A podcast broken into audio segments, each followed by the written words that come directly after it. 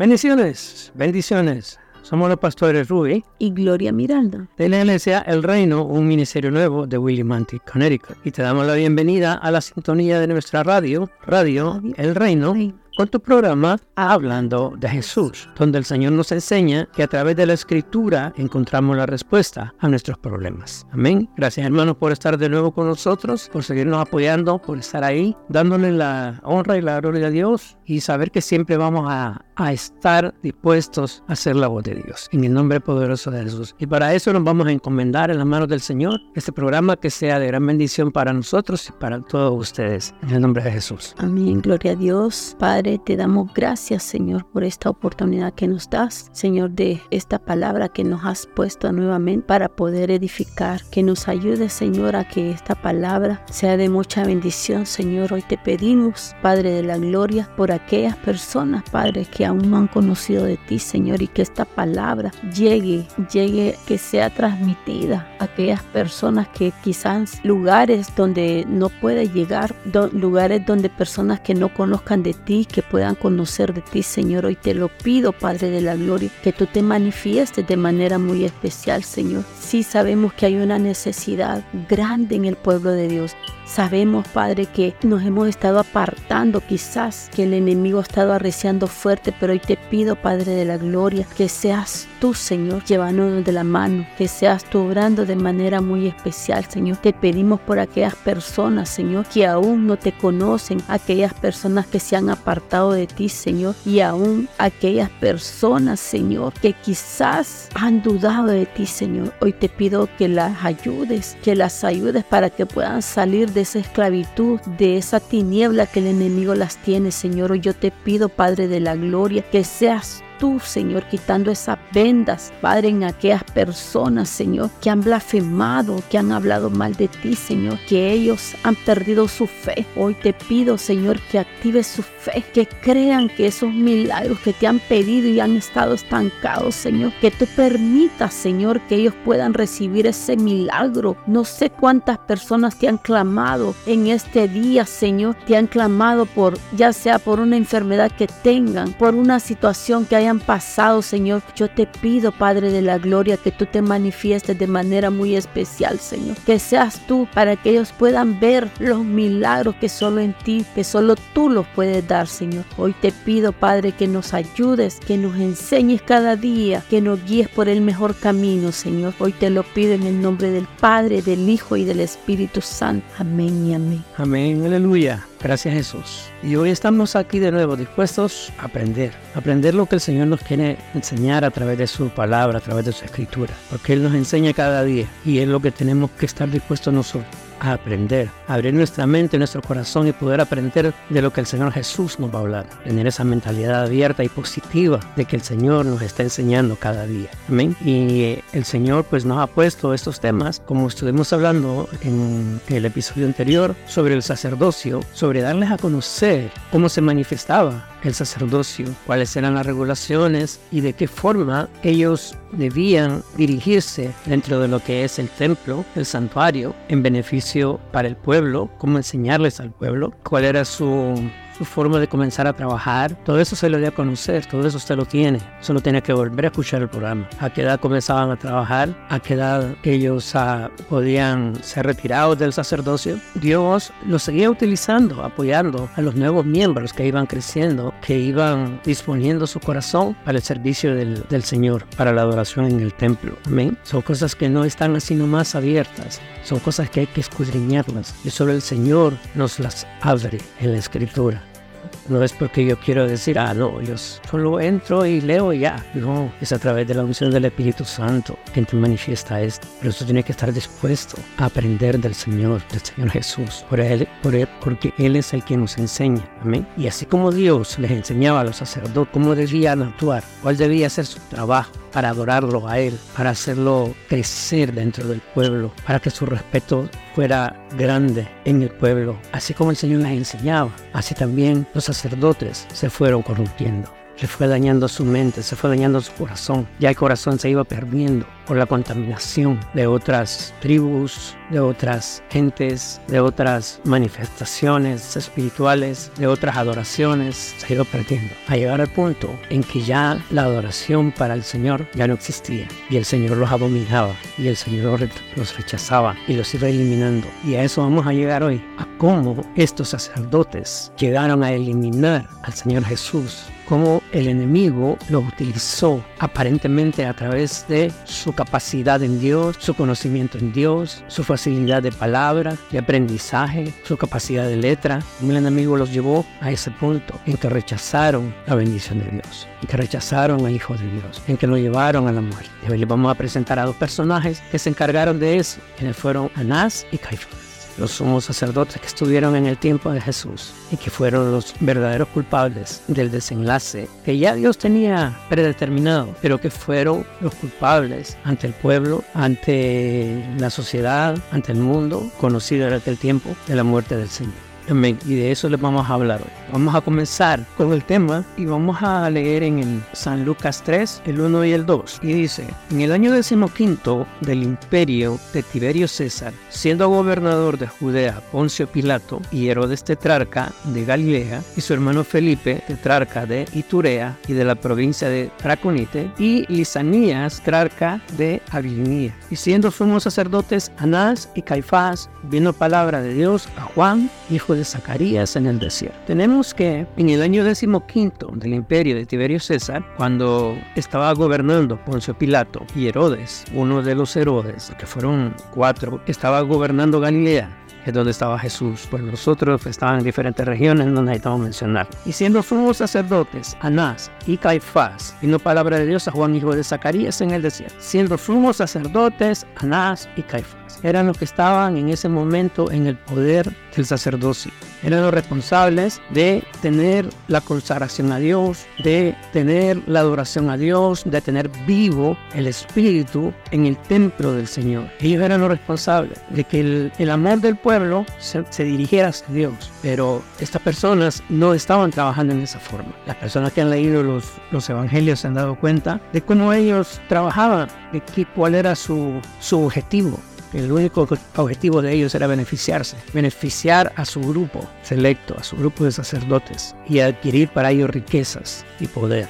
Era lo único que les importaba. Ya no había amor a Dios, ya no había entrega por Dios, ya no existía nada de eso. En ese tiempo, entonces, ellos estaban gobernando Anás era hijo de Seth, sacerdote en la época en que Juan el Bautista comenzó su predicación. Quirino era gobernador de Siria y designó como sumo sacerdote a Anás alrededor del 6 de, de Cristo, de la era cristiana. Grato lo destituyó en el año 15 de la era cristiana, pero continuó ejerciendo una influencia considerable. ¿Verdad? ¿Por qué? Porque el sacerdocio se manejaba a través de sucesión hereditaria. Tenía que ser un familiar el que iba a suceder el puesto de sumo sacerdote. Anás era el suegro de Caifás. Entonces, cuando fue destituido por influencia romana, ¿verdad? Porque el, sacerdocio no, no se elimina así nomás, hay que cumplir su periodo designado, pero como era el gobierno romano el que estaba actuando en ese tiempo, y como les estoy mencionando, ellos estaban sujetos al imperio. ¿Por qué? Porque estaban beneficiándose de ellos, estaban obteniendo lucro de ellos, prácticamente eran comprados entonces ellos podían hacer con ellos lo que quisieran. Fue destituido en el año 15, pero continuó ejerciendo una influencia considerable, porque era el suegro de Caifás, el que después llegó a ser nombrado sumo sacerdote. Y esto lo vamos a ver en Mateo 26.3, en nombre de Jesús. Dice, entonces los principales sacerdotes, los escribas y los ancianos del pueblo se reunieron en el patio del sumo sacerdote llamado Caifás y tuvieron consejo para aprender con engaño a Jesús y matarlo. Pero decían, no durante la fiesta, para que no se haga alboroto en el pueblo. Amén. O sea, aquí estamos claros, ¿verdad? Caifás fue sumo sacerdote en la época del juicio y crucifixión de Jesús, ¿verdad? Fue yerno de Anás y líder de complot para arrestar a Jesús. Fue designado sumo sacerdote en el año 18 de la era cristiana y sirvió en esa función hasta el año 36 o 37 de la era cristiana.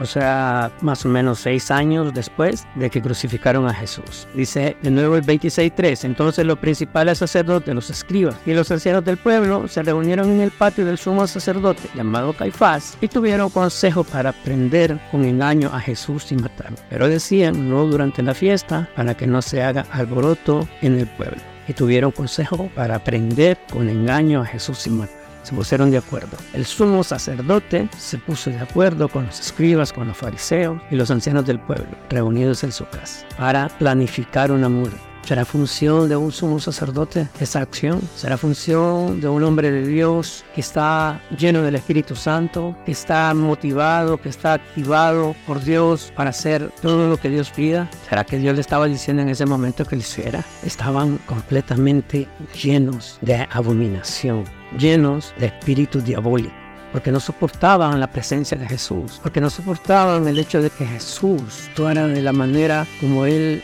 como enseñaba, como se dirigía al pueblo, como amaba al pueblo. Mi nombre poderoso de Jesús. Entonces eso les remordía la conciencia, porque sabían que Jesús estaba actuando en beneficio del Padre. Y es lo que no soportaban y por eso querían matarlo querían deshacerse de él. En nombre de Jesús, amén. Amén, gloria a Dios. Así es, hermanos, y tenemos que darnos cuenta que, que Dios mandó a su Hijo por amor a nosotros. Y, y en este, lo que estamos leyendo es algo como que ni siquiera tuvieron compasión de crucificarlo. O sea, ¿por qué? Porque había una envidia, porque Jesús les hablaba con la verdad, les decía cómo estaba el pueblo. Él tenía esa sabiduría para hablar. Quizás los judíos eran personas preparadas a entender que sabían de la palabra, pero no la vivían. Ellos eh, hablar por hablar, como hacía hay muchos pastores que verdaderamente que, que solo saben de letras, ¿verdad? Y, nada de, del espíritu que puedan sentir, el sentir de Dios, el que el, el sentir de que de qué está pasando en la iglesia, porque el pueblo se está durmiendo. Entonces, e, esto les pasaba a ellos. Ellos sabían de que verdaderamente Jesús vino para dar paz, amor, traía la sabiduría, traía, traía el entendimiento y quizás en ellos entró el celo. Por eso decían, no lo podemos hacer ahorita, mejor después que se va, la gente va a empezar a hablar. Eso es, que, eso es lo que pasa muchas veces en, el, en las iglesias. Muchas veces nosotros como siervos de Dios tenemos que darnos cuenta que vamos a la iglesia a recibir de Dios, pero también Dios quiere que le demos, que nosotros recibamos y que también demos para Él una alabanza, que tengamos en mente que nosotros cuando Vamos a la iglesia, vamos para adorar a Dios, vamos para buscar su presencia. Y eso es lo que, el Señor vino a hacer a la tierra, a enseñarnos, a poder perdonarnos, a poder amarnos. Y eso es lo que se está perdiendo en las iglesias, en el mundo. El enemigo está reciando porque es, es difícil, dice, perdonar. Y nosotros como creedores de la palabra tenemos que darnos cuenta que cuando nosotros perdonamos, es, sabes que tu corazón tiene paz, sabe qué es lo que Dios nos pide, que le entreguemos las cargas a Él. Quizás en, esta, en, en, en estas personas no, no tuvieron compasión ni meditaron siquiera en qué momento, por qué lo estamos haciendo, ¿verdad? Aunque ya Jesús sabía, el Señor sabía que Él tenía que padecer, padecer por nosotros. Y, y en el momento de la crucifixión, ¿Qué dijo? Ah, que nos perdonar. Y eso es lo que a veces nosotros nos cuesta, perdonar una situación con el corazón abierto. Tú puedes, con un corazón sano, tú puedes decir, yo te perdono en el nombre de Jesús. Yo siempre te voy a hablar del perdón genuino, un perdón que, que te salga del corazón. Estas personas no, estas personas estaban duras, creían en su propia, eh, en su propio creer de ellos. Espiritual, de espiritual no tenían nada, de let, ¿verdad? Había, había entrado un celo en ellos por eso no tuvieron, no tuvieron ni temor de lo que ellos hicieron con Jesús. Así, así pasa muchas veces, hermano. Eh, el enemigo viene a, alardearte y, y, a veces en, en, vez de preguntar si será cierto o no, lanzamos palabras que después nos trae las consecuencias. A veces es mejor decir, bueno,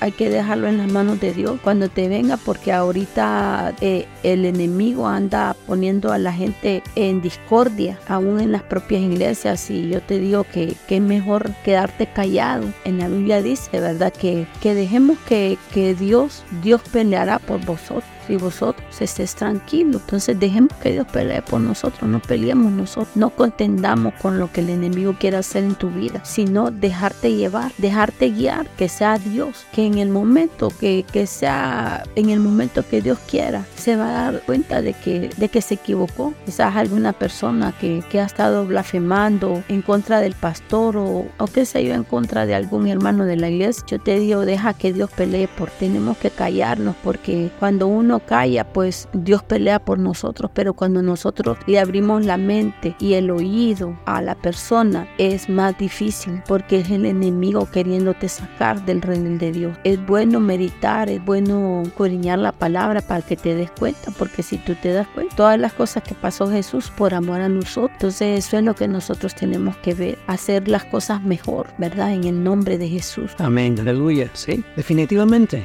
tenemos que ver el sacerdocio, nuestro sacerdocio y meditar cómo lo estamos llevando, como el Señor nos manda desde el principio o como estos dos personajes que lo corrompieron y se dejaron engañar por el enemigo y comenzar a, ver su sacerdocio como algo vano, algo inservible, algo que no valiera la pena el esfuerzo. Y eso nos lleva a matar a Jesús en su propia vida y en la vida de los demás. Porque nosotros predicamos con el ejemplo. Y si el sacerdocio está muriendo en nosotros o estamos matando el espíritu de Jesús en nosotros, también estamos matando el espíritu de Jesús en los demás, en los que nos observan. Entonces tenemos que meditar en esto y reflexionar y aprender de las personas que actuaron mal y corregir el camino y actuar como Dios quiere que actuemos en el nombre poderoso de Jesús. Amén. Y para recapitular, el 26.3 dice, entonces los principales sacerdotes, los escribas y los ancianos del pueblo se reunieron en el patio del sumo sacerdote llamado Caifás. quiero recalcar esto, en el patio del sumo sacerdote llamado Caifás.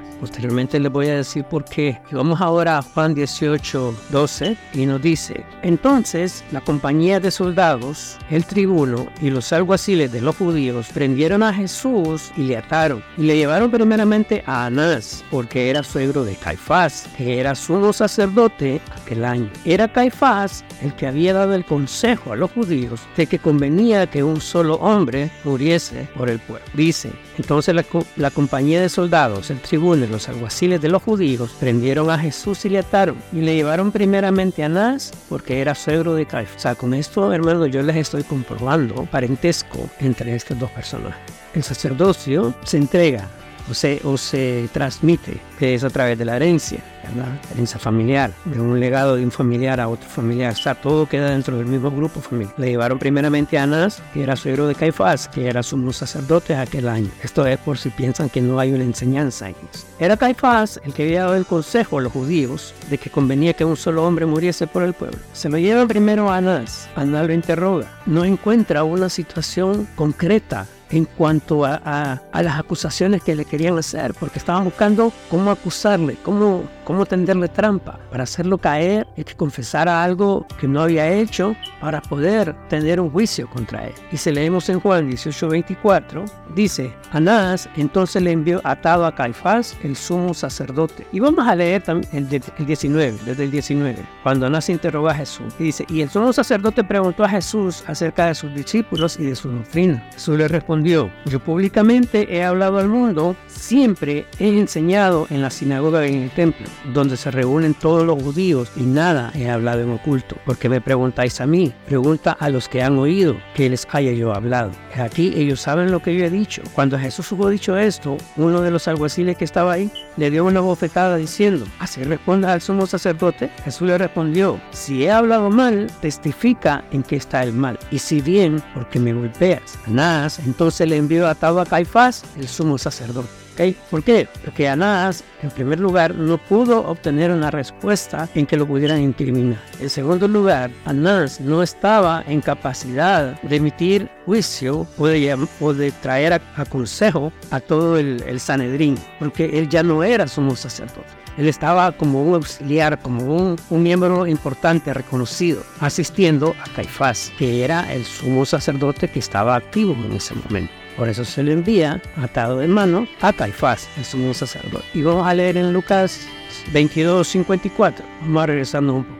Y dice la palabra. Y prendiéndole, le llevaron y le condujeron a la casa del sumo sacerdote, y Pedro le seguía de lejos. Y prendiéndole, le llevaron y le condujeron a la casa del sumo sacerdote, y Pedro le seguía de lejos. Entonces, cuando Anás le envía a Caifás, se lo envían a la casa para que sea interrogado y para que Caifás sea el ejecutor de toda la planificación malévola con la que envolvieron a Jesús, donde le presentaron todas las acusaciones, donde presentaron todos los testigos falsos y donde armaron bien el plan para poder acusarle y llevárselo Pilato para que diera la sentencia. Entonces, hermanos, tenemos que recapacitar, poner las barbas en remojo, si como sacerdotes de Dios estamos haciendo bien la obra del Señor. Como siervos de Dios estamos trabajando de manera correcta en la obra del Señor. Porque nuestro objetivo es ganar almas para Cristo, no dañar las almas y que se aparte y se retire. Porque si con nuestras actitudes, si con nuestra indiferencia, si con nuestra arrogancia estamos dañando al hermano,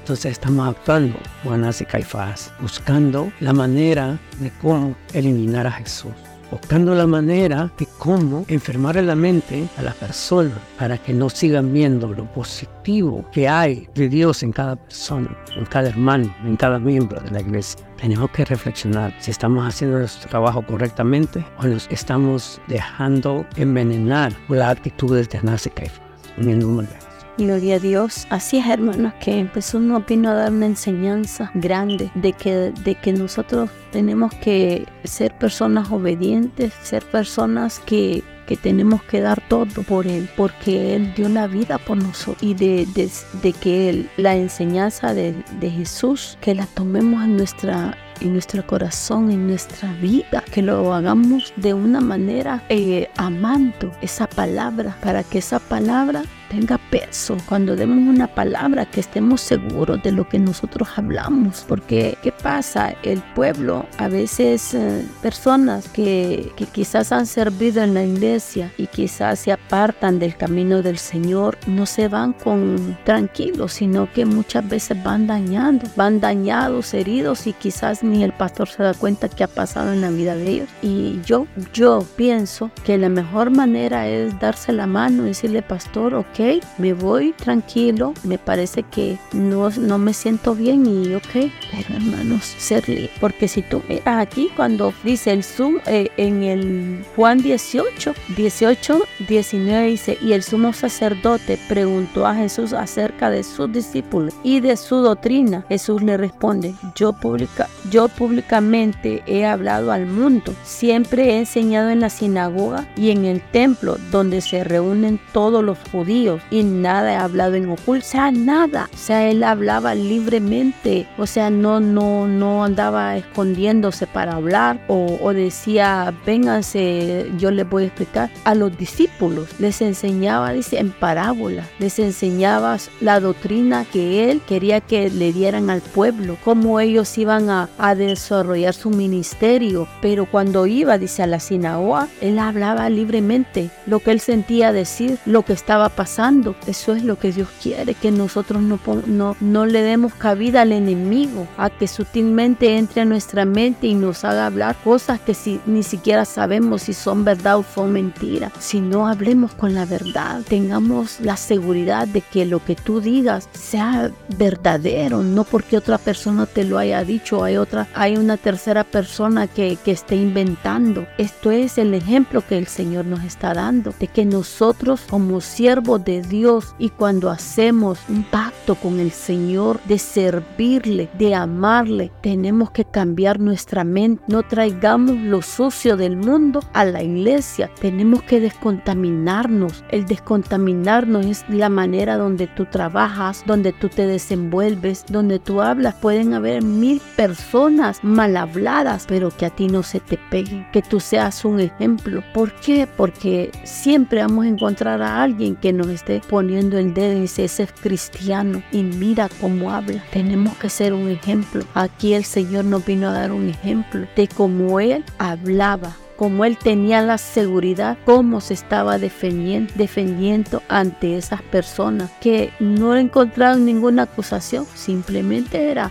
egoísmo, porque quizás él hablaba con la verdad y ellos leían la palabra y la, la, traducían a su manera. Eso es lo que Dios nos pide, hermano, que nosotros tenemos que escudriñar la palabra y que el Señor, si tú lo buscas, si tú empiezas a orar, a buscar la presencia de Dios, el Señor te va a dar el discernimiento que tú quieres, el entendimiento de, de cómo hablar de parte de Dios. Amén, en el nombre de Jesús. Amén, gloria a Dios. Y si, leímos, si seguimos leyendo en el 22.63, Lucas 22.63, y los hombres que custodiaban a Jesús se burlaban de él y le golpeaban, y vendándole los ojos, le golpeaban el rostro y le preguntaban diciendo, profetiza, ¿quién es el que te golpeó? Y decían otras muchas cosas injuriándole. Amén. Y sigue el 66 y dice, cuando era de día, se juntaron los ancianos del pueblo, los principales sacerdotes y los escribas, y le trajeron al concilio, diciendo, ¿eres tú el Cristo? Dínoslo. Y él les dijo, si os lo dijere, lo creeréis. Y también, si os preguntare, no me responderéis, ni me soltaréis. Pero desde ahora, el Hijo del Hombre se sentará a la diestra del poder de Dios. Dijeron todos, luego, ¿eres tú el Hijo de Dios? Y él les dijo, vosotros decís que lo sois. Entonces ellos dijeron, ¿qué más te testimonio necesitamos, porque nosotros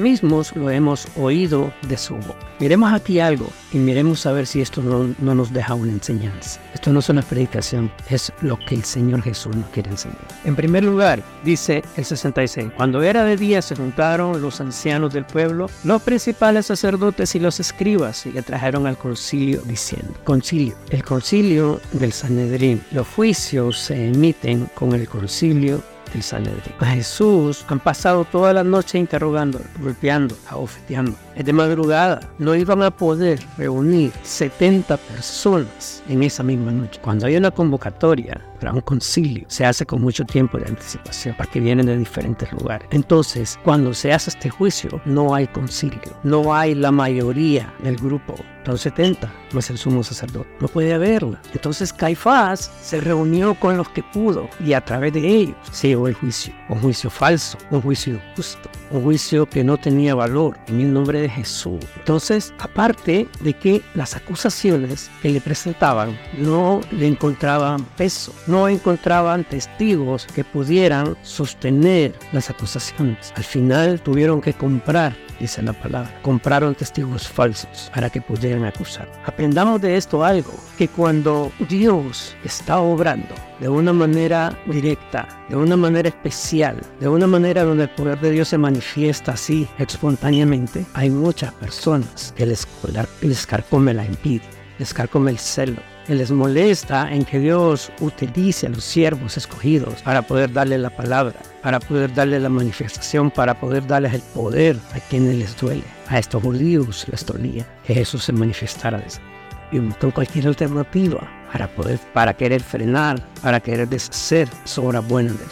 Entonces tenemos que aprender de esto y ver quiénes están trabajando por la obra verdadera de Dios, a quienes Dios está utilizando para poder manifestar su poder verdadero, quiénes son las personas que están actuando con testigos falsos, con mentiras, con engaños, confabulándose para querer dañar la obra de Dios en el nombre de Jesús. Amén. Entonces no hubo concilio. Y luego comenzaron a preguntarle, ¿eres tú el Cristo? Dínoslo. Les dijo, si os lo dijere no creeréis, y también si os preguntare no me responderéis, ni me soltaréis. Pero desde ahora el Hijo del Hombre se, se sentará a la diestra del poder de Dios. Dijeron todos, luego, ¿eres tú el Hijo de Dios? Él les dijo, vosotros decís que lo sois. Entonces ellos dijeron, ¿qué más testimonio necesitamos? Porque nosotros mismos lo hemos oído de su boca. Entonces se pusieron de acuerdo, lo acusaron y se lo llevaron a Pila. Ahora, yo quiero que aprendas también otra cosa y que no me sigas diciendo que no hay enseñanza con esto. En varias ocasiones te he repetido que lo llevaron al patio del sumo sacerdote Caifás, que lo llevaron a la casa del sumo sacerdote Caifás, que además lo envió atado al sumo sacerdote Caifás. Ahí fue donde se metió juicio, juicio falso, los testigos falsos, las acusaciones falsas. Ahí es donde se planificó ahora están planificando las cosas, los que están queriendo dañar la obra. Medita, piensa, arrepiente, salte, que aún estás a tiempo. Si has participado en eso, si has sido testigo falso, si has sido envuelto en una situación negativa, Aparta, lo que queremos es tu beneficio. Lo que queremos salvar es tu espíritu, que siga vivo.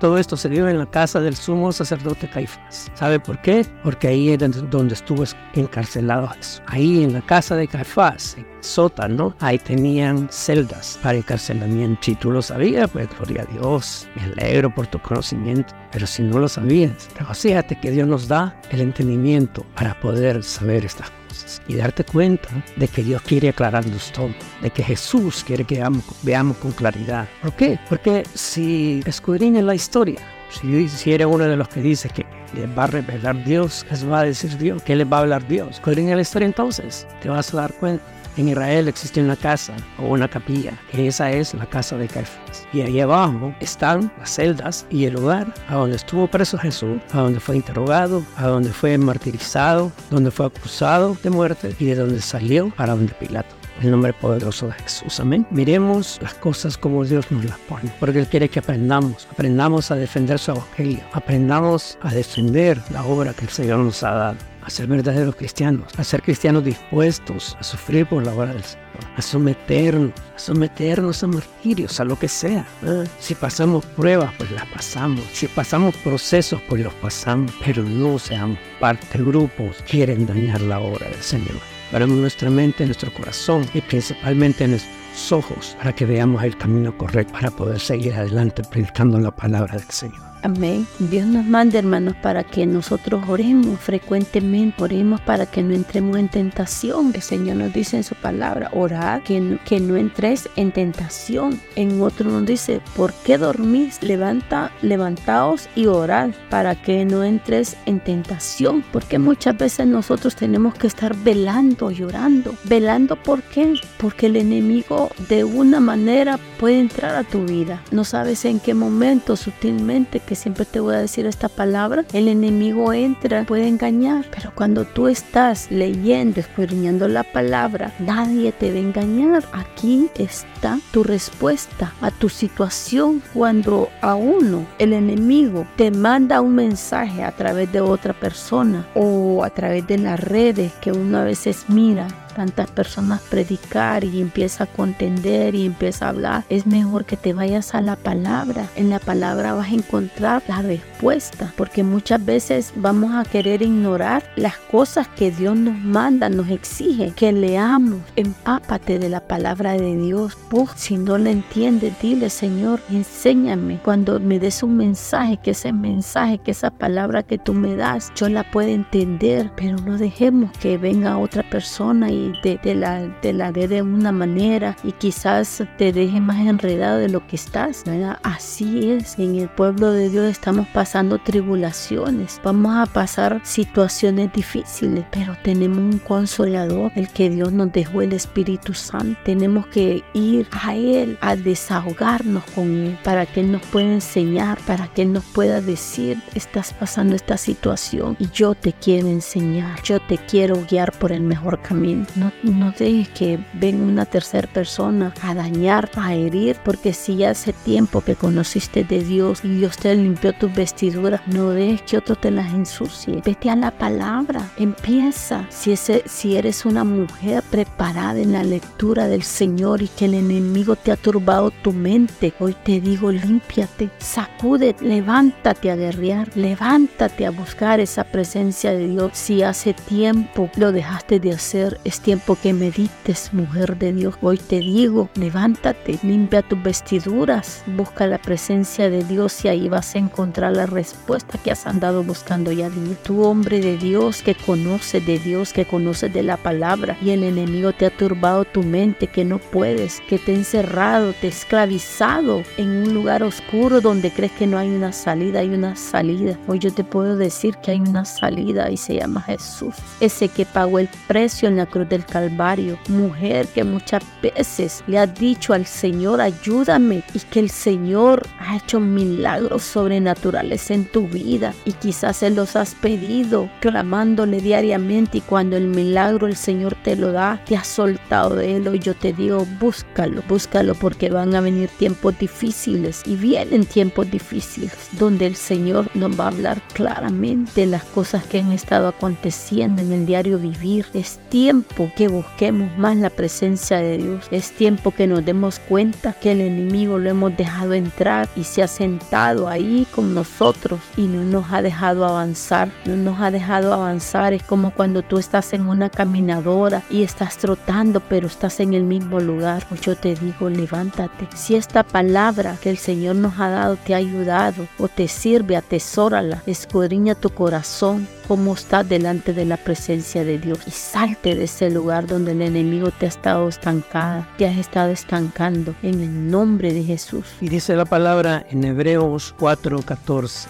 por tanto, teniendo un gran sumo sacerdote que traspasó los cielos, Jesús, el Hijo de Dios, retengamos nuestra profesión, porque no tenemos un sumo sacerdote que no pueda compadecerse de nuestras debilidades, sino uno que fue tentado en todo según nuestra semejanza, pero sin pecado. Acerquémonos pues confiadamente al trono de la gracia para alcanzar misericordia y gracia para el oportuno socorro. Amén. Después de todo esto, después de todas estas situaciones, después de que conocimos cómo Dios formó a los sacerdotes, cómo les dio indicaciones de qué tenían que hacer, cuál era su responsabilidad, su trabajo, de cómo comenzaron con aquel fervor, con aquella entrega, con aquel amor, de cómo llegaron a transformarse completamente en enemigos de la obra de Dios, llegamos a un punto en que ya nada de eso existe. Solo tenemos un gran sumo sacerdote, por tanto, teniendo un gran sumo sacerdote que traspasó los cielos, Jesús, el Hijo de Dios, retengamos nuestra profesión. Que en base a nuestra fe en Él, en base a que Él es quien nos enseña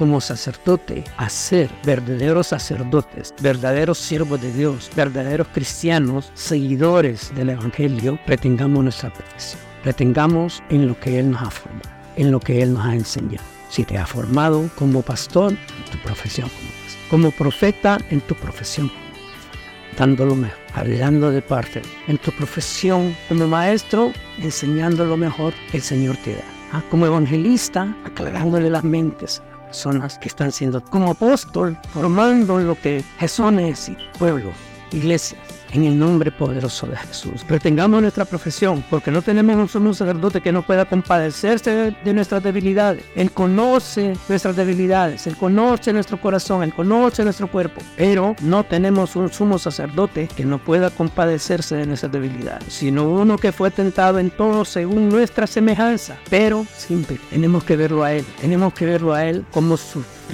todas las situaciones que se le presentaron en el mundo como hombre viviendo y cómo pudo superar. No sucumbió ante ninguna tentación, cuando hubo pecado. Amén. Acerquémonos pues confiadamente al trono de la gracia para alcanzar misericordia y hallar gracia para el oportuno en el nombre poderoso de Jesús. Amén. Solo lo tenemos a Él. Él es nuestro único somos y a los siervos que Él asigna para el desarrollo de su obra. Dejémonos dirigir, dejémonos enseñar, dejémonos llevar en las manos del Señor. Ya no existen más sacerdotes. El sacerdocio se acabó cuando acabó el templo. Esa otra enseñanza que la debe retener, que hoy Jesús está enseñando. No soy yo, hermano, no somos nosotros. Jesús quien te quiere enseñar que abran los ojos y que estés atento. Cómo el enemigo quiere venir a dañarte la mente y que a través del conocimiento que el Señor te da pueda repeler el ataque. El sacerdocio murió cuando el templo se abrió porque Jesús vino a dar paso libre a la presencia del Señor. Ya no hay más templo, ya no hay más velo, ya no hay más, solamente a través de la presencia del Señor. Solamente a través de Él podemos llegar a ver a Dios, a sentir a Dios, a disfrutar de los brazos de Dios. En nombre poderoso de Jesús. Los sacerdotes ya, no tenían dónde más, porque su obligación era ministrar en el templo. La adoración, el incienso, el fuego, las ofrendas, todo era en el templo. Al no existir más templo, no existe más sacerdote. Queremos claro en esto, nuestro único sacerdote y sumo sacerdote Jesús. Y Él nos asigna la profesión, tenemos que retengamos nuestra profesión en el nombre Gloria a Dios. Es tiempo, hermanos, que meditemos esta palabra reflexionemos si nos hemos equivocado. Y esta palabra donde dice acerquémonos pues confiadamente al trono de la gracia para alcanzar misericordia, hermano, y hallar gracia para el oportuno socorro. Tenemos que darnos cuenta, hermano, que tenemos un Dios, tenemos al Señor que es nuestro pronto auxilio en las tribulaciones. Así que esta es la palabra que el Señor nos da. Yo te bendigo en el nombre de Jesús. Sigamos adelante creyendo que las promesas del Señor están ahí y que siempre van a estar cuando tú lo buscas, cuando estás pasando tribulaciones, cuando tengas una necesidad que creas que, que no hay quien te ayude. Él es nuestro pronto auxilio en las tribulaciones. En nombre de Jesús. Amén. Gloria a Dios. Pues hermanos, eh, ha sido una bendición el poder haber compartido esta palabra con ustedes. Dios nos ha bendecido grandemente. A mí me ha llenado mucho entrarme cuenta de cómo estas situaciones se, se dieron, ¿verdad? Y cómo Dios nos las revela para poder comprender exactamente cuáles son los propósitos del Señor en aquel tiempo y en nuestras vidas. También espero que tú también lo entiendas y que te decidas a buscar a Jesús con todo tu corazón, con toda tu mente y con toda tu alma. En el nombre de Jesús y apoyar la obra que te está bendiciendo. Amén. Les agradecemos y los invitamos a que nos sigan apoyando, que sigan escuchando nuestros programas, que compartan el link. Ya saben las diferentes plataformas donde nos pueden escuchar, ¿verdad? Y pues no nos queda más que agradecerles y seguir adelante, ¿verdad? Y se despiden los pastores Ruby y Gloria Mirada de la Iglesia del Reino, un ministerio nuevo de William Connery. No sin antes repetirles y no vamos a dejar de repetirse, donde el Señor nos exige. Juan 5:39, escudriñen las escrituras, ya que ustedes esperan tener en ellas la vida eterna, pues ellas dan testimonio de mí. Dios los bendiga y que sigamos adelante. Señor, venimos a reconocer que te necesitamos. Purifícanos. Ten piedad de mí, oh. Borra mi rebelión. Lávame más de mi maldad.